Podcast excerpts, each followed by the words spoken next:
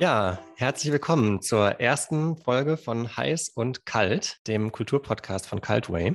Mein Name ist Frederik. Ich bin Janina. Schön, dass ihr eingeschaltet habt. Wir wollen euch in diesem Podcast auf coole Ausstellungen und kulturelle Events aufmerksam machen. Genau. Und wir sind jetzt neulich in München im Museum Brandhorst gewesen und haben da mega viele Eindrücke mitgenommen. Wie fandest du es denn, Frederik?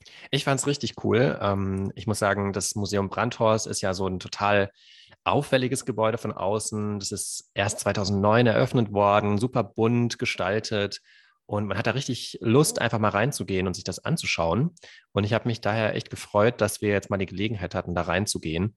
Du hattest eine Ausstellung zu Pop Art rausgesucht. Was hatte dich denn daran interessiert? Genau, also ich habe ein bisschen gegoogelt, was kann man denn jetzt in München noch für eine coole Ausstellung anschauen. Und da bin ich eben auf die German Pop Ausstellung im Museum Brandhorst gestoßen. Zum einen, weil German Pop, damit habe ich mich bisher noch gar nicht so auseinandergesetzt, habe ich auch noch nicht so oft äh, eine Ausstellung zu gesehen. Man kennt ja immer nur so die amerikanische Pop Art und die Ausstellung basiert auf einer Schenkung von dem jetzt in Berlin lebenden Künstler Karl Horst Hödecke. Ja, also deswegen fand ich es auch total spannend, als wir dann drin waren und wir wurden ja nicht enttäuscht. Stimmt. Ja, und also man sieht eben in der Ausstellung wirklich beides. Also man sieht auch diese bekannten amerikanischen Künstler wie Andy Warhol oder Keith Haring. Ich muss sagen, den finde ich richtig cool. Über den habe ich letztens eine Reportage geschaut und ähm, das ist so ein Beispiel für Kunst, die, die habe ich früher irgendwie so am Rande immer mal irgendwo mitbekommen, aber habe mich nie so richtig damit beschäftigt, äh, wer eigentlich der Künstler ist, der das gemacht hat. Also man, das kennt ja eigentlich jeder, diese Strichzeichnungen quasi. Und wenn man da so durchläuft, ähm, denkt man manchmal so, ähm, das habe ich doch schon mal irgendwo gesehen, das Bild, auf irgendwie im Internet oder auf einem Plakat. Und genau, dann hängt es einfach da an der Wand. Also man merkt sofort, das Museum Brandhorst hat eine riesige Sammlung im Bereich Pop Art. Genau, und sogar die größte von Andy Warhol in Europa. Mhm. Ja. Und das ist eben das Coole im Museum Brandhorst. Wenn man in die German Pop Ausstellung geht, sieht man auch gleichzeitig noch einige andere Künstler, auch äh, außerhalb von Deutschland natürlich. Künstlerinnen, das äh, ist uns ja aufgefallen, waren sehr wenig ähm, repräsentiert jetzt, was die Pop-Art anging, aber dafür war ja auch Alexander Birken gerade ausgestellt. Mhm. Ja, und was bei mir noch im Kopf geblieben ist, nach der Ausstellung standen wir noch vor dem Museum. Wir waren ja wirklich bis kurz vor Ende abends da und es war super kalt. Wir haben echt gefroren und am Ende standen wir da und haben dann die ganze Zeit noch gequatscht über die Ausstellung und was wir da alles gesehen haben. Aber dann mussten wir auch echt schnell nach Hause irgendwann, weil meine Finger waren so eingefroren. Die waren komplett taub. Ich bin mir auch ganz sicher, dass ich da an mir eine richtig heftige Erkältung geholt habe. Aber es hat sich gelohnt. Ja, ja und heute ähm, haben wir jetzt ein Interview mitgebracht. Genau. Heute wollen wir über die Ausstellung German Pop mit dem Museumsdirektor Achim Hochdörfer sprechen. Den haben wir heute zu Gast hier.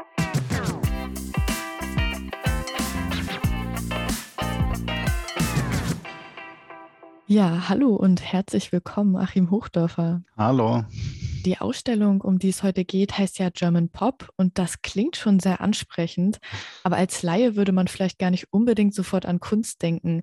Was verbirgt sich hinter diesem Ausstellungstitel? Also es ist eine Bewegung, kann man vielleicht sagen, oder eine Konstellation von Künstlerinnen und Künstlern, äh, die in den 60er Jahren in Reaktion auf die amerikanische Pop-Art äh, eine wie soll man sagen, deutsche Version davon entwickelt haben. Und da sind ganz bekannte Figuren dabei. Ähm, Gerhard Richter wird, werden viele kennen, Sigmar Polke werden viele kennen.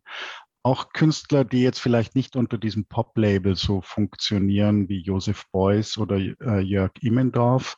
Aber es sind auch andere wie Karl Horst Hödecke, die vielleicht vielen noch nicht so bekannt sind und von Hödecke haben wir eine sehr großzügige Schenkung bekommen und das war der Anlass für die Ausstellung. Ja, zu Karl Horst Hödecke, da wollen wir später auch noch mal näher einsteigen. Zunächst noch ein paar Fragen zur Pop Art allgemein. Ähm, woher kommt eigentlich der Name Pop Art? Der kommt eigentlich von einer, ursprünglich von einer Collage, die der englische Künstler Richard Hamilton gemacht hat. Glaube, 1956 und da ist in einem zeitgenössischen Raum, in einem Ambiente ein Tennisspieler hinein kollagiert ein muskulöser Tennisspieler und, äh, und auf diesem Tennisschläger ist drauf der, der Begriff Pop drauf, also Knall. Ähm, und dieses Knallige, das die Pop-Art ausmacht, dass sie die Farben, die Ästhetik, das Design der zeitgenössischen Welt von Werbung äh, aufgreift und in die Kunst überführt, das hat, ist, wenn man so will, der Ursprungsmoment. Cool. Ja, also ich, bei mir geht mir geht's immer so, wenn ich an Pop Art denke, dann fallen mir irgendwie so riesige Comics ein oder irgendwie bunte genau. Münder in verschiedenen Farben oder irgendwie Bilder von Dosensuppe. Ähm, und dann fragt man sich, was wollten die Künstler denn eigentlich und die Künstlerinnen damit sagen damals? Vielleicht kann man sehr simplifiziert sagen, es ging schon darum, diese Schere zwischen ernster Kunst und Musik und populärer Musik und Kunst, diese zunehmend auseinanderklaffende Schere, die die Musik, muss man sagen, zunächst ja äh, gut überbrückt hat, indem die U-Musik einfach eine unglaubliche ähm, Breitenwirksamkeit erreicht hat, schon in den 50er Jahren, schon davor, aber in den 50er, 60er Jahren insbesondere. Und, äh, und die Kunst versucht hat, genau das auch nachzuahmen im Feld der klassischen Medienmalerei und, äh, und Skulptur, insbesondere in der Malerei.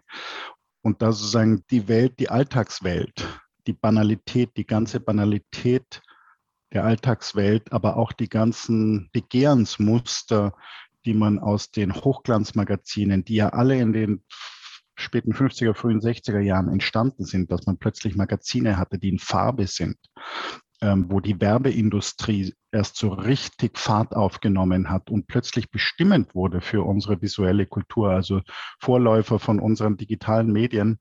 Diese, diese, dieses ganze Verlagswesen das hat in, den, in dieser Zeit begonnen und hat einfach diese Kapitalisierung, wenn man so will, unserer visuellen Kultur, äh, darauf reagierte die Pop Art. Und diese Banalität, wenn man so will, dieser Welt mitten hineinzubringen in das Herz der ernsten Kunst, in die Malerei, das hat natürlich auch für einen Skandal gesorgt. Aber eben kein Skandal mehr, der sich gegen die äh, Konsumkultur gerichtet hat, sondern der sich mitten hineingesetzt hat. Mhm. Und das so richtig ausgekostet hat. Genau. ähm, also ich muss da so ein bisschen an Jugendstil denken, aber so ein bisschen im umgekehrten Sinn. Also bei Jugendstil, soweit ich es verstanden habe, ist es ja so ein bisschen so, dass man Ästhetik für jeden und jede so erschwinglich machen wollte und so in Haushalte, wo früher irgendwie alles ein bisschen Fahrt aussah, auch ein bisschen Design reinbringen. Ist da Pop Art dann so genau das Gegenteil, die gegenteilige Strömung dazu? Kann man das so sagen? Es ist beides. Auch, auch dieses Phänomen, Editionen herzustellen, begann ja in der Zeit äh, massiv ähm, an Fahrt aufzunehmen, ähm, um auch die Kunst breitenwirksam zu machen. Und die Editionen waren nicht damals nicht nur ein Nebenprodukt und ein Billigsprodukt, sondern das war schon, da haben Künstlerinnen und Künstler wie Warhol und andere, die haben da richtig ähm, Energie reingesetzt, um diese Verbreitung auch zu äh, machen. Und Warhol hat ja nicht umsonst sein Studio Factory genannt. Und die ganze Technik des Siebdrucks ist ja auch darauf angelegt, reproduzierbar zu sein. Und viele der frühen Fotos auch von ihm, die dann in den Zeitschriften abgedruckt wurden und die sein Image, wenn man so will, auch mitbestimmt haben, die zahlen genau auf dieses Konto ein, der Künstler, der praktisch Massenware herstellt. Ja, interessant. Das ist dann auch auf Kritik aus der Kunst- und Kulturszene gestoßen. Das war natürlich dann ein Aufschrei. Du hast das Siebdruckverfahren eben benannt. Kannst du einmal erklären, wie das genau funktioniert? Das ist ja dann äh, in der Pop-Art angewandt worden. Genau, also das ist schon entstanden im 19. Jahrhundert, ich glaube in Japan, damals mit Seidenstoffen, also ein Versuch, ein Druckverfahren zu machen, indem man auf einen Stoff, auf ein Gewebe später war das dann Polyester meistens, äh, mit Fotoemulsion drauf geht und dann auch Fotografien auf ein solches äh, Gewebe projizieren kann und dann ähm, kann man dieses Gewebe, das dann, wo dann praktisch in den Löchern, in diesen Zwischenräumen des Gewebes ähm, sich die Fotoemulsion verhärtet hat, ähm, konnte man dann Farbe draufgeben und mit einer Rake, das ist praktisch wie ein Lineal, aber mit, einer, mit Gummi, dann das äh, reindrücken in dieses Netz und überall, wo die, die Netze nicht äh, oder das Gewebe nicht verstopft waren, hat sich die Farbe dann durchdrücken können. Und so ist es gelungen, das ist eigentlich der springende Punkt an dem Siebdruckverfahren, dass man die ganze Welt der Fotografie, also Celebrity-Kultur, die ganze Werbung, Comics, was immer man als Motiv verwenden wollte, konnte in den Bereich der Malerei überführt werden. Da könnte man jetzt auch ein bisschen fragen, okay, ähm, also wenn man es jetzt mit einem Künstler vergleicht, einer Künstlerin, die so in der Renaissance ein Bild gemalt hat, dann ist das ja schon nochmal eine ganz andere Arbeitsweise. Ähm, wenn ich dann so ein Siebdruckverfahren benutze, ähm, verändert sich dann damit auch die Rolle des Künstlers oder der Künstlerin oder die Aufgabe, die er oder sie hat mit seiner Kunst? Gute Frage. Es macht natürlich die, die Verbreitung enorm viel einfacher, das Zirkulieren von Bildern. Aber das gab es natürlich auch in der Vorform, gerade durch den Buchdruck und durch die Möglichkeiten von Kupferstichen und, äh, und Holzstichen. Und Künstler wie Albrecht Dürer, um jetzt ein klassisches Beispiel herzunehmen, hat sehr sorgsam darauf geachtet, ähm, dass viele seiner Motive auch in äh, Kupferstichen und Holzstichen zirkulieren konnten. Die wurden dann von seiner Frau auf dem äh, Marktplatz in Nürnberg verkauft.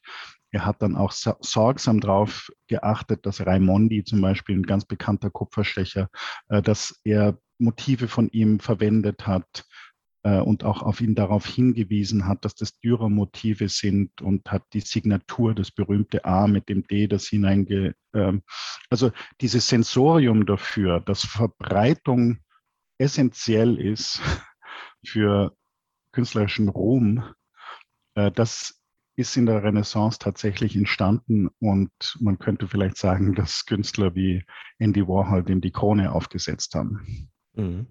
Und würdest du sagen, dass es ähm, genauso kompliziert und aufwendig ist, dann so ein Pop-Art-Kunstwerk herzustellen wie ein Gemälde von Albrecht Dürer? Oder ist da ein Unterschied? Weil ich sag mal, so als Laie geht man in die Ausstellung und sagt, oh Moment, das, äh, also das hätte ich doch auch gekonnt, diesen bunten Mund.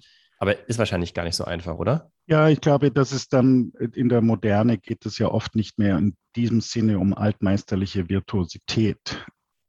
Äh, also diese Form von akademischem Training. Ähm, also Warhol ist ein Künstler, der das drauf hat und der ja in den 50er Jahren Werbegrafiker war und der ein exzellenter Zeichner ist, insbesondere. Aber darum geht es jetzt in der modernen Kunst oft nicht. Also dieses Kunst ist gleich Können, äh, das ist ja abgelöst worden auch von, von, einer, von einer Definition von Kunst als, wie soll man sagen, als ein Produkt des Nachdenkens und äh, wo es dann nicht immer um handwerkliche Virtuosität geht, sondern wenn man so will, auch um intellektuelle oder geistige Wendigkeit und äh, es muss einfach auch interessant sein und äh, Spaß machen anzuschauen.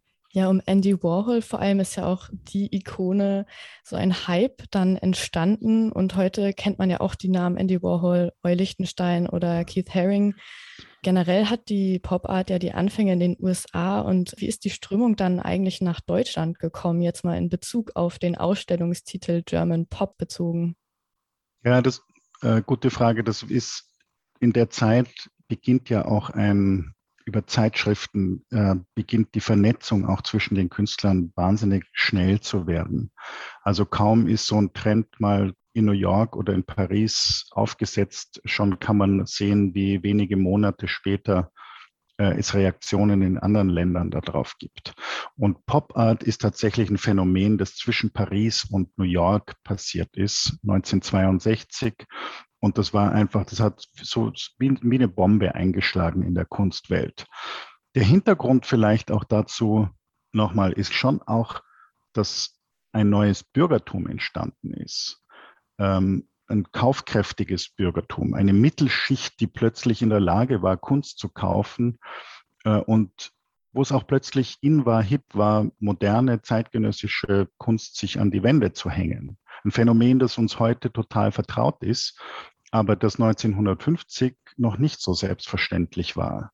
Da war der Kunstbegriff ja noch an, an einem klassischen äh, Kunstbegriff orientiert, also an historischen Gemälden und Landschaften. Und dass das plötzlich ein Hype wurde, der in unserer Gesellschaft eine Rolle spielt, dass man sich was anderes an die Wand hängt und eben zeitgenössische Bilder, das ist in den späten 50er Jahren, frühen 60er Jahren entstanden. Und dann sind auch die Preise plötzlich enorm angestiegen. Also den Kunstmarkt, der solche verrückten Preise, wie wir sie heute kennen, erzielt, dass das in die Millionen hineingeht, das ist, äh, das ist in genau dieser Zeit entstanden. Ich finde es auch total interessant, dass Andy Warhol damals gesagt hat, wenn du mit deiner Arbeit kein Geld machen kannst, dann musst du nur sagen, dass es Kunst ist. Und wenn du Geld machst, sagst du, dass es etwas ganz anderes ist. Und das ist natürlich irgendwie total äh, widersprüchlich, dass er dann mit seiner Kunst so viel Geld machen konnte, obwohl er ja eigentlich ähm, diese Hochkultur und die Alltagskultur gar nicht mehr voneinander trennen wollte. Ja, absolut. Ich, ich meine, Warhol kam aus der Werbeindustrie. Der hat ein wirklich sehr ausgeprägtes Sensorium dafür, wie Kunst, wie Bilder, welchen, welche Begehren die erzeugen können und hat ein sehr ausgeprägtes ähm, Gespür auch dafür, ähm, wie das Verhältnis von Kunst und Kommerz funktioniert. Und das hat ihn von Beginn an interessiert. Also Kunst als Ware sozusagen. Und das ist ja auch in den frühen Motiven von Colaflaschen und äh, Campbells Suppendosen, ähm, die zum Teil wie echte Suppendosen auf, auf einem Regal präsentiert wurden. Und er hat dann auch Bilder gemacht äh, von Geldscheinen. Und es gibt ein anderes Zitat von ihm, dass er sagt, wenn ich in die Wohnungen und Apartments von reichen Sammlern gehe, frage ich mich manchmal, warum tun sie sich nicht gleich Geld an die Wand hängen? Was für Warhol ganz charakteristisch ist, ist die Frage, ist er ein Zyniker, der, wenn man so will, die, im Dienste des Kapitalismus alle moralischen Werte über Bord wirft? Oder ist er ein Kyniker, das heißt ein Moralist, der genau diese, äh, kap dieses kapitalistische System immer auch kritisiert und anklagt. Und da gibt es sozusagen die zwei Fraktionen in der Warhol-Rezeption. Die einen, die ihn kritisieren, weil er zu affirmativ ist und weil er das genau bedient, einfach immer mehr und Kunst als Businessmodell. Und auf der anderen Seite gibt es die kritische Lesart von Warhol, die ihn als jemand sieht, der genau, der sozusagen der Gesellschaft den Spiegel vorhält. Mhm. Zumal man ja sagen muss, ähm, wenn er das so, sozusagen gemacht hat, ähm, so als Business und davon profitiert hat, ähm, dann hat er das ja eigentlich auch mit einem doppelten Boden gemacht. Also dann, dann hätte er sich ja theoretisch die ganze Zeit über die Leute eigentlich lustig gemacht, die sein, seine Kunst angucken und, und vielleicht sogar kaufen. Was ist denn deine Meinung? Ich glaube, das ist das Spannende an ihm, dass er genau an dieser Grenze die ganze Zeit hin und her springt. Und das macht die Schärfe, wenn man so will, auch aus, dass man das nie am Ende entscheiden wird können, sondern dass er diesen schmerzhaften Punkt, wenn man so will, immer wieder trifft. Mhm. Jetzt sind wir ja, also wir sprechen ja über die Ausstellung German Pop und dann stellt sich für mich die Frage, okay, also in den USA ist es irgendwie Konsumkritik, es ist bunt, laut, ähm, immer so ein bisschen an der Grenze zwischen, ist es jetzt eigentlich noch Kunst oder ist es eigentlich schon ein Business? Mhm. Ähm, wie unterscheidet sich denn die deutsche Pop-Art davon? Mein Eindruck ist, dass äh, die Deutschen ich, ich müsste das historisch begründen. Deutschland ist ja äh, nach dem Zweiten Weltkrieg ähm, amerikanisiert worden. Und dann auch mit Konrad Adenauer, der Westanbindung, äh, hat sich Deutschland dafür entschieden oder wurde, Westdeutschland wurde halb gezwungen, halb freiwillig, ähm, haben sie sich dem westlichen kapitalistischen System äh, der Alliierten angeschlossen. Und ich glaube, dass bei Künstlern wie bei Richter, Polke, Hödecke und anderen diese Kritik am Kapitalismus etwas stärker zum Tragen kommt. Die Auseinandersetzung mit Banalität, mit Werbung, mit Amateurfotografie, die hat immer ein verzerrtes Gesicht im Hintergrund. Und diese bisschen schmerzlichere Seite, wenn man so will, die ähm, macht, glaube ich, die deutsche Pop-Art, setzt sie etwas von der amerikanischen ab. Mhm. Und du hast ja selber auch, äh, warst ja selber auch Kurator der German Pop Ausstellung. Ähm, was äh, war dir dabei wichtig, als du die Ausstellung geplant hast? Oder was, was äh, hast du dir gedacht, sollen die Besucherinnen und Besucher mitnehmen, wenn sie die Ausstellung anschauen? Also zunächst äh, ist es eine Sammlungspräsentation. Das heißt, wir haben das Glück, dass wir über wirklich ganz großartige Werke aus den 60er Jahren in dem Bereich äh, verfügen. Also eben Werke von Thomas Bayerle, von äh, Polke Richter, Immendorf und so weiter. Und der Anlass war, wie gesagt, eine Schenkung von Karl Horst Hödecke an das Museum.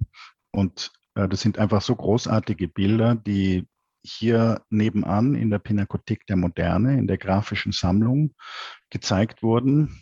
Der Direktor Michael Hering hat, es wäre übertrieben gesagt zu sagen, er hat Hödecke wiederentdeckt, aber er hat zum ersten Mal eine große Retrospektive von ihm gemacht, die auf enormen äh, Resonanz äh, getroffen ist in ganz Deutschland.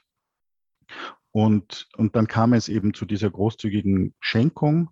Nicht zuletzt auch deshalb, weil Hödecke in seiner Jugend prägende Jahre in München verbracht hat. Er ist dann später nach Berlin gegangen und äh, wohnt auch heute noch in Berlin und ist eigentlich bekannt geworden als Berliner Maler und auch dann Neoexpressionist, auch hat dann später gelehrt an der Akademie in Berlin. Aber es prägende Jahre in seiner Jugend hat er hier in München verbracht und der Blaue Reiter war für ihn wichtig, der Expressionismus war für ihn wichtig und deswegen hat er dann eine größer angelegte Schenkung an das Limbach-Haus, an die Pinakothek der Moderne, aber auch und das hat uns natürlich riesig gefreut, an das Museum Brandhorst gemacht. Und zwar genau deshalb, weil diese Künstler wie Richter und Polke genau in seinem Umfeld in den 60er Jahren waren. Die wurden auch von der gleichen Galerie vertreten. Und er hat sich einfach unglaublich gefreut, wieder ähm, mit denen vereint zu sein in der Ausstellung. Und war Karl Horst Hödecke schon immer Maler, also expressionistisch unterwegs, ähm, haben wir eben gehört. Was zeichnet Karl Horst Hödecke aus? Ja, gute Frage. Das, äh, ich glaube, dass es wenig Künstler gibt, die die deutsche Nachkriegsmalerei so entscheidend mitgemacht haben und auch geprägt haben. Man kann praktisch die gesamte deutsche Malereigeschichte nach 45 anhand von Karl Horst Hödecke erzählen. Er hat in den 50er Jahren bei Han Trier äh, studiert, also bei einem der klassischen abstrakten Maler. Und es funktioniert ja diese abstrakte Malerei ein bisschen wie Jazz-Improvisation, dass, dass, man das, dass man spontan vor der Leinwand versucht, äh, mit Farben und Strichsetzungen, Rhythmen zu, und Bewegungsabläufe zu suggerieren, die, äh, die spannend sind. Und ist dann in den frühen 60er Jahren, hat er sich der Pop-Art zugewendet und äh, und ist dann im Laufe der 70er Jahre immer konzeptueller geworden und dann in den 80er Jahren praktisch zum, zu, zu einem der Hauptbezugspunkte der jungen Generation der Neo-Expressionisten. Also diese gesamte, ähm, diesen ganzen Bogen kann man in seinem Werk nachvollziehen und das macht ihn, finde ich, schon zu einem sehr besonderen äh, Künstler. Hast du eigentlich ein Lieblingswerk? Also wir waren ja auch in der Ausstellung German Pop selber und durften uns die Werke anschauen. Es sind ja auch teilweise sehr große Gemälde dabei. Ja, also ich finde zwei Werke, die finde ich ganz berührend sind. Das eine heißt Schöneberger Himmel.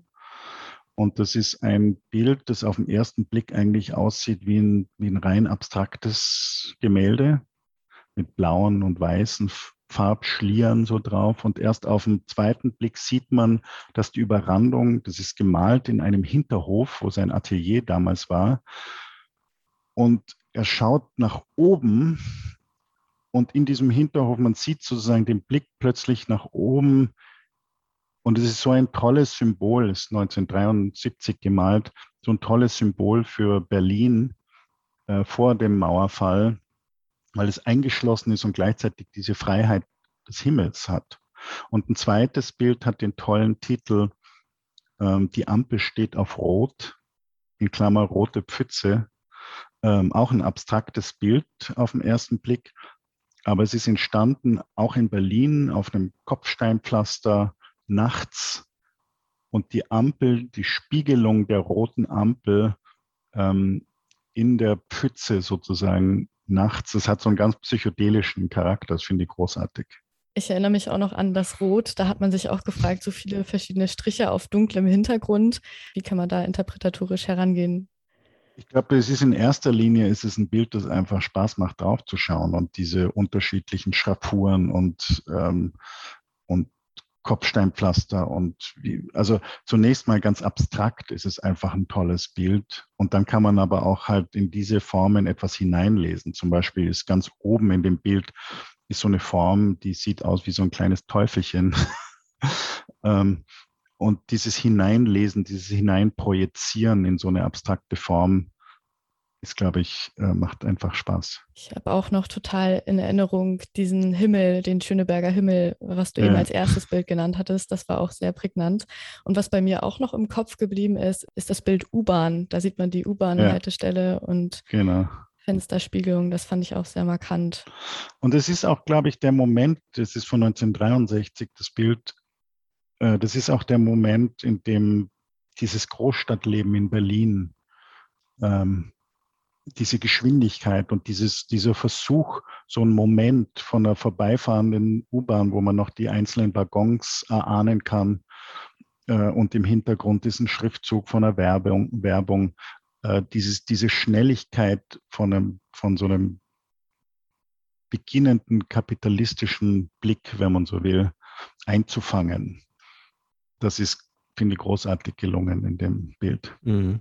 Ich muss sagen, das Schöneberger Himmel, das hat für mich nochmal eine ganz andere Bedeutung gehabt, jetzt äh, sozusagen aus heutiger Perspektive. Ich habe mich da sofort an die Corona-Pandemie erinnert gefühlt.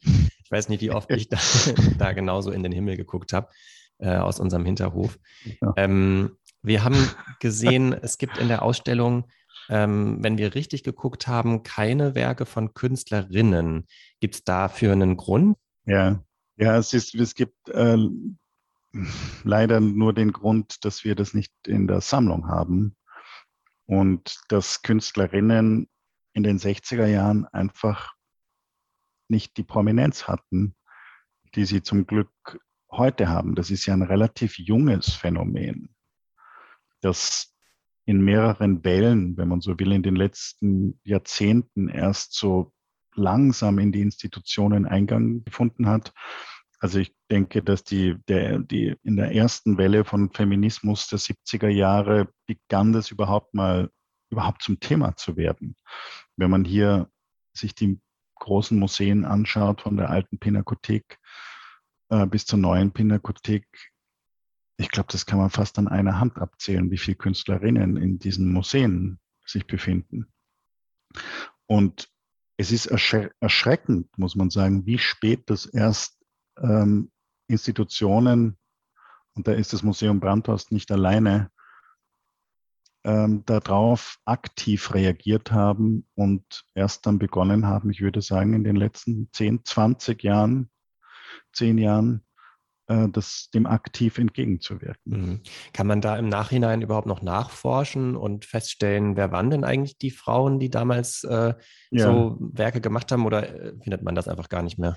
Doch, das gibt es schon und das wird auch äh, jetzt zunehmend systematisch äh, betrieben. Cool. Und würdest du sagen, dass ähm, der deutschen Pop Art in Deutschland sozusagen äh, die Aufmerksamkeit geschenkt wird, die es verdient? Also gibt es da genügend, ähm, sag ich mal, Ausstellungen zu oder ist das noch so ein Randthema? Ich würde schon sagen, dass das äh, in den Institutionen angekommen ist und gerade die ähm, bekannteren Künstler wie Richter und Polke und Immendorf und also Immendorf würde ich jetzt nicht so direkt dazu zählen. Ähm, die sind natürlich riesig, also und auch bei den anderen Künstlern ist es ja eine Phase ihres Werkes. Aber die Kunst der 60er Jahre, die damit in Verbindung steht, wenn man so will, ist äh, sehr gut vertreten in den Institutionen. Mhm. Ich habe noch eine Frage. Das ist eingangs auch schon kurz angeklungen, dass Joseph Beuys, den man nicht erstmal so zuordnen würde, ja auch äh, vertreten ist in German Pop. Wie ist der da reingekommen in die Ausstellung? Ähm, also ich, der ist jetzt da reingekommen, weil er schon in den in seinem Frühwerk sehr viel mit Konsumgütern gearbeitet hat. Ähm, das Bild, das wir ausgestellt haben, da sind zwei Socken drauf.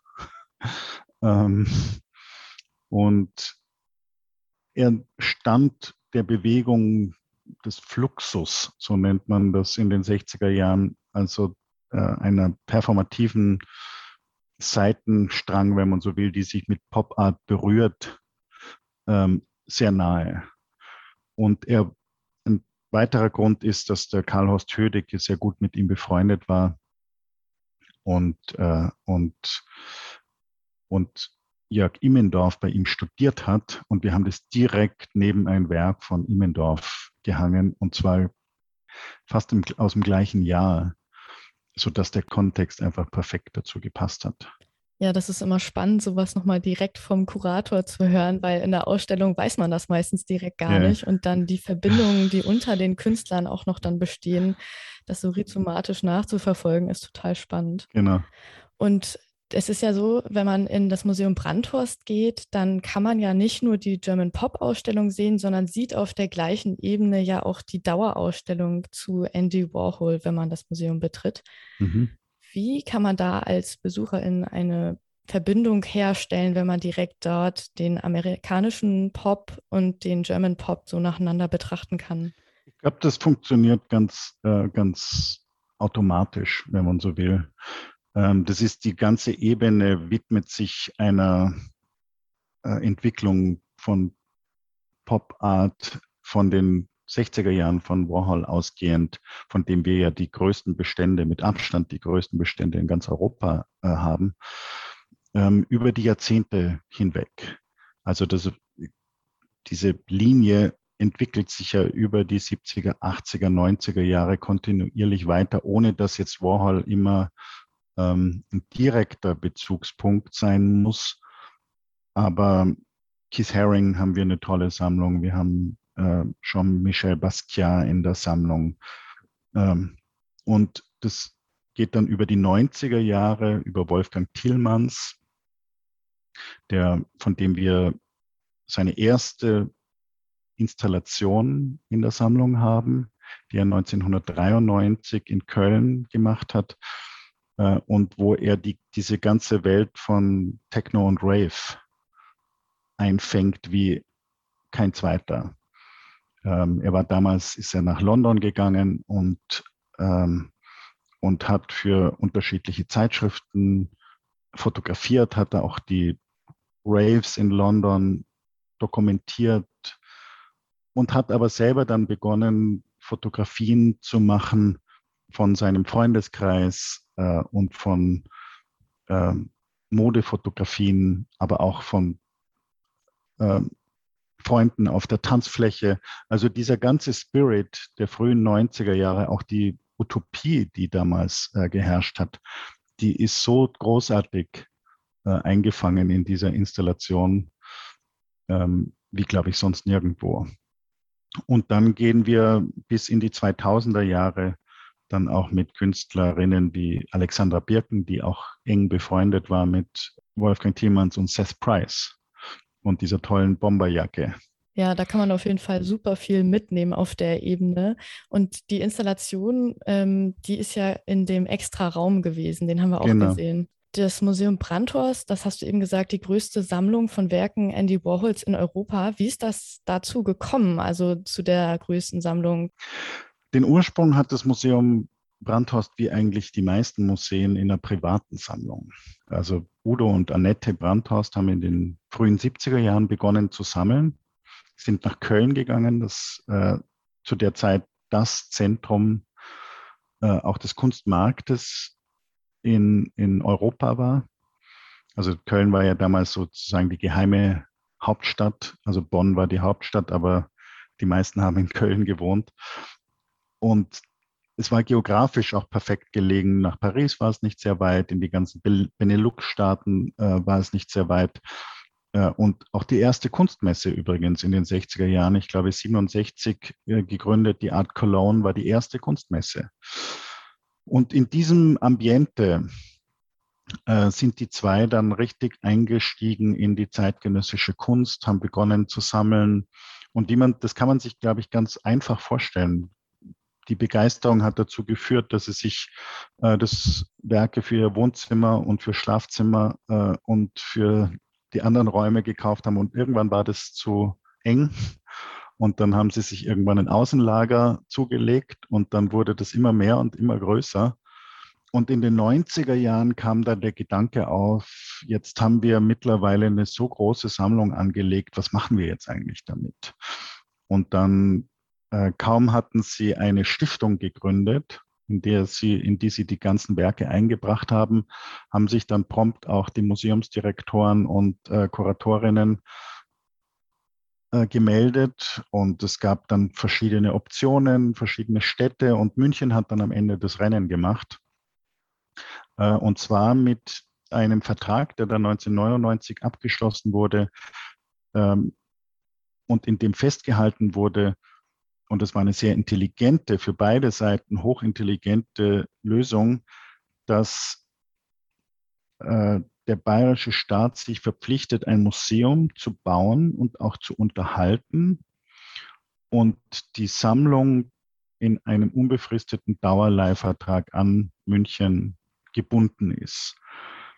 Äh, und zwar, und in diese, was die Stiftung geleistet hat, war nicht nur die Werke einzubringen, sondern auch ein Kapitalvermögen, äh, das Teil der Stiftung ähm, ist und aus den Erträgen, aus den jährlichen Erträgen dieser, ähm, dieses Stiftungsvermögen kann Kunst weiterhin angekauft werden. Und damit sind wir in der großartigen Situation, äh, und das war die Grundidee des Ganzen, ein Museum zeitgenössischer Kunst ähm, hier entstehen zu lassen, das auch eine Zukunft hat und wo auch in Zukunft weiter zugekauft werden kann. Ja, total spannend. Gibt es da eine bestimmte Ausrichtung, in welche Richtung jetzt gerade gesammelt und angekauft wird? Ist ja auch total super, dass Alexander Birken jetzt auch eine große Ausstellung bei euch im Haus. Ja. Geht es da auch um Künstlerinnen, die angekauft werden? Das haben wir tatsächlich in den letzten Jahren mit einer äh, Systematik gemacht und man sieht es auch in unserem Ausstellungsprogramm. Wir hatten in den letzten Jahren ähm, monografische Ausstellungen mit Career Surveys von mhm. Künstlerinnen wie Kerstin Bretsch, Jutta Köter, Lucy McKenzie äh, und jetzt Alexandra Birken. Das ist eine sehr programmatische Linie, die wir, die wir jetzt gefahren sind. Und das ist, glaube ich, auch was, was das Museum Brandhorst doch ähm, besonders macht, oder? Also im Vergleich zu anderen Museen, dass es eben über diese Stiftung die Möglichkeit hat, da auch noch so am aktuellen Kunstgeschehen teilzunehmen. Ähm, kannst du da nochmal was zu sagen? Ja, also das gibt es auch in anderen Häusern. Also Ludwig zum Beispiel ist ja nicht ganz unähnlich. Das ist, hat den Ursprung auch in der Privatsammlung. Peter und Irene Ludwig, äh, auch Kölner Sammler, äh, die etwas früher begonnen haben und deshalb auch noch äh, Pop Art im ganz großen Stil kaufen konnten. Und es gibt auch heute noch die Ludwig Stiftung, die nach einem ähnlichen Modell auch aus den Erträgen heraus äh, Ankäufe und Ausstellungsförderungen finanzieren können. Aber im Falle vom Museum Brandhorst ist es, ähm, ist es ähm, ohne dass ich jetzt eine Zahl nennen möchte, aber ist, ist es natürlich noch oder ist es noch, äh, ist der Betrag noch höher und ist praktisch die Aktivität, die Möglichkeit eines, eine Sammlung wirklich auszubauen ähm, und aktiv zu betreiben, ähm, das ist das wirklich Besondere an dem Museum. Und es macht sozusagen für beide Seiten, für den Staat und für die Stiftung im Dienste der Öffentlichkeit wirklich Sinn. Mhm. Ja, wir kommen ja so ein bisschen aus dem Startup-Bereich und ähm, ich habe dann direkt gedacht, als wir im Museum waren, das ist doch, Museum Brandhaus ist eigentlich so ein bisschen wie so ein Startup-Accelerator äh, für Künstler, der irgendwie ja. Künstlerinnen und Künstler, die äh, gerade aktiv sind, irgendwie fördern kann, indem es ihnen dann einfach auch den Zugang zu dieser Welt der Museen so ein bisschen gibt. Ja, gleichzeitig, wir sind ein, Museum. Also das, das, ist ja ein gewisser Widerspruch, ein Museum zeitgenössischer Kunst zu sein, weil man äh, einerseits will man sozusagen im Hier und Jetzt sein und gleichzeitig ähm, ist es ein Vorgriff auf die Zukunft, was möglicherweise in, in, in der Zukunft dann museale Relevanz haben soll. Das ist ja die Paradoxie, mit der jedes Museum zeitgenössischer Kunst ähm, operieren muss. Und trotzdem sind wir ein Museum. Das heißt, wir sind kein Kunstverein. Wir sind nicht diejenigen, die, deren Aufgabe es ist, sozusagen die allerersten Ausstellungen, institutionellen Ausstellungen hier auszurichten, sondern worauf wir uns konzentrieren, sind eine Stufe weiter, wenn man so will. Diejenigen Künstlerinnen und Künstlern, die wo wir erste Überblicksausstellungen machen, wo wir zum ersten Mal versuchen, eine, eine systematische Aufarbeitung von einem äh, Werk äh, zu leisten. Zum ersten Mal, wenn man so will, die Geschichte erzählen, wie, wie bestimmte Werkgruppen zusammenkommen, äh, wie, was ist, was, also oft in so einem Alter von Anfang 40 bis Mitte 50 oder so, wo es zum ersten Mal eine Ausstellung gibt, wo man mal ein gesamtes Övre zusammenstellt. Und das ist eine enorme Herausforderung und gleichzeitig ist das ein ganz großartiges Format. Ja, ein ganzes Övre zusammenstellen. Das ist jetzt nicht das ganze Övre, was von äh, Karl Horst Hödecke in, in München zu sehen ist, aber wie sind die Bilder denn überhaupt nach München gekommen? Also nochmal, um den ganzen Prozess hinter so einer Ausstellung zu beleuchten. Also die Idee ist aufgekommen, das hatte ich vorhin kurz angedeutet, äh, weil Michael Hering in der grafischen Sammlung eine äh, Retrospektive organisiert hat von Karl Horst Hödecke.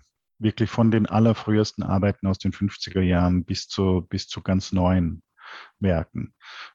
Und die Ausstellung war so erfolgreich, ähm, dass die Idee entstanden ist. Und ähm, an der Stelle muss ich mich auch bei Herrn Hering bedanken für die Großzügigkeit, dass er dann nicht nur an die grafische Sammlung selbst denkt, sondern an ganz München denkt, äh, dass er gesagt hat und mit äh, Karl Horst Hödecke das Gespräch dafür gesucht hat, ob es nicht interessant wäre, über das Medium Zeichnung hinaus Werke in München zu platzieren und ist dann mit den unterschiedlichen Museumsdirektoren, also mit Matthias Mühling vom Lehmbachhaus, mit der Sammlung Moderne Kunst, mit Oliver Kase, dem Sammlungsdirektor dort und mit mir ins Gespräch gekommen. Wir haben mit Hödecke gesprochen und dann hat sich so nach und nach das herauskristallisiert. Und Hödecke war so begeistert von der Idee, dass er uns hat auch auswählen lassen. Also ich konnte dann aus einem Konvolut von Arbeiten ähm, mir auch die Werke selber aussuchen und das war natürlich, ist natürlich wahnsinnig luxuriös. Ja, und der Transport war ja dann natürlich nicht so aufwendig, weil es kein internationaler genau. Austausch war, aber das ist dann wie vonstatten gegangen? Genau, die waren hier, das, die Pinakothek der Moderne ist ja hier schräg gegenüber. Äh, und das ging dann relativ, zack, also das, das ist ja fußläufig 50 Meter.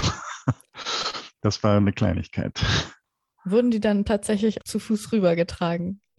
Nein, nein, nein, nein. Das ist ja in, in einem musealen Kontext auch, das hängt natürlich an diesen enormen Versicherungssummen, die da dran hängen und ähm, wir werden die dann in Kisten verpackt äh, und werden dann richtig mit professionell rüber transportiert.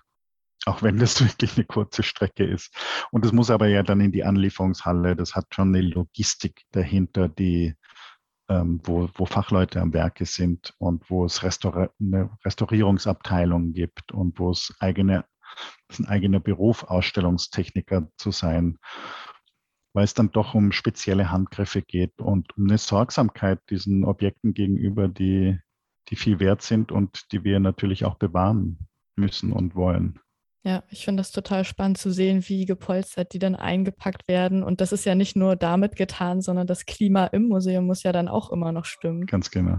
Gibt es genaue Klimakurven. Und wenn, wenn solche Werke dann auf eine längere Reise gehen, dann müssen die sogar in klimatisierte Kisten dann. Äh, und die, diese ganze Logistik ist, ist, ist extrem aufwendig und ist ja auch, muss man sagen, in letzter Zeit auch im Zuge von Nachhaltigkeitsdebatten auch äh, kommt das in die Kritik, weil man sich denkt, wieso müssen wir große Ausstellungen nach Los Angeles bringen? Und wenn man die ganze, den ganzen Energieverbrauch dahinter sich ähm, mal vergegenwärtigt, dann kann man das durchaus auch kritisch sehen. Mhm.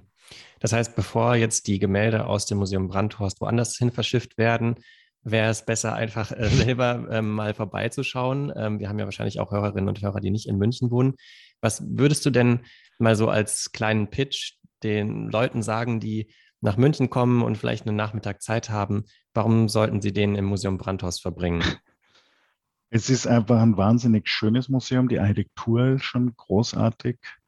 Ähm, und von außen, also es ist ja sind ja 36.000 Keramikstäbe, mit denen das äh, Museum Brandhorst ummantelt ist. Und das fügt sich ganz großartig in die ganze Umgebung ein, aber auch von innen äh, ist es ein wahnsinnig angenehmes Museum, auch von der Größe her. Man kann da so anderthalb Stunden ähm, sehr gut da drin verbringen. Es ist aber nicht zu groß. Es sind drei Stockwerke.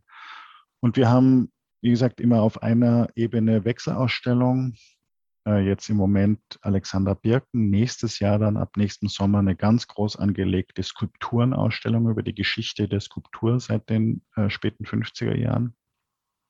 Dann eine Ebene Sammlung mit Highlights eben von Warhol, Keith Haring, Basquiat, äh, Tillmans und so weiter. Und äh, das wechselt aber auch immer mal wieder. Und dann haben wir was ganz Besonderes, dass wir ein, auf einem Stockwerk ist dem Maler Cy Twombly gewidmet, der übrigens im gleichen Jahr geboren ist wie Andy Warhol 1928, äh, der aber, wenn man so will, den anderen Pol der Kunstgeschichte nach 45 repräsentiert, nämlich die gestische abstrakte Malerei. Und da einer der ganz großen Figuren ist, einer der tollsten, wenn man so will, in diesem ganzen Bereich von ich nenne es jetzt mal plakativ-lyrische Abstraktion, ähm, der aber auch in den späten 50er Jahren von Graffiti herkommt und, äh, und dann bis 2011, da ist er gestorben, ein riesiges Oeuvre entwickelt hat. Äh, und wir haben auch von ihm die größte Sammlung in Europa und können da einen ganze, ganzen Werküberblick von den späten 50er Jahren bis, äh, bis 2011 bieten. Und der erste Stock ist nur seit Womble gewidmet und ähm, das ist schon was sehr Besonderes. Mhm. Cool. Ja, also ich glaube auch, es ist für, für viele Leute wirklich was Spannendes dabei, die vielleicht sagen, sie wollen sich, können sich mit so einer romantischen Landschaft oder so jetzt vielleicht nicht so anfreunden. Das ist so ein bisschen ja poppigere, modernere Kunst. Und ähm, also ich muss auch sagen, das Gebäude sieht echt cool aus von außen. Man hat, äh, also man kann dem Drang kaum widerstehen, mal reingucken zu wollen. Ähm, ja, ich hoffe, dass wir heute ähm, einigen ein bisschen Lust auf Pop Art und auf German Pop machen konnten und ähm, dass ihr Zuhörerinnen und Zuhörer vielleicht mal vorbeischaut im Museum Brandhorst in München. Die Ausstellung hat noch bis zum 30. April geöffnet. Deshalb schaut mal vorbei. Vielen Dank, Achim, für das Gespräch. Es war sehr interessant. Herzlichen Dank an euch. Wenn ihr euch für Kultur, Kunst, Technologie und ähnliches interessiert, dann schaut auch mal auf die Cultway-App. Da könnt ihr euch kulturelle Guides von Museen und anderen kulturellen Einrichtungen aus Deutschland anschauen. Genau, und ja, danke fürs Hören dieser Folge von Heiß und Kalt. Wir hoffen, es hat euch gefallen und freuen uns, wenn ihr bei der nächsten Folge wieder dabei seid. Ciao!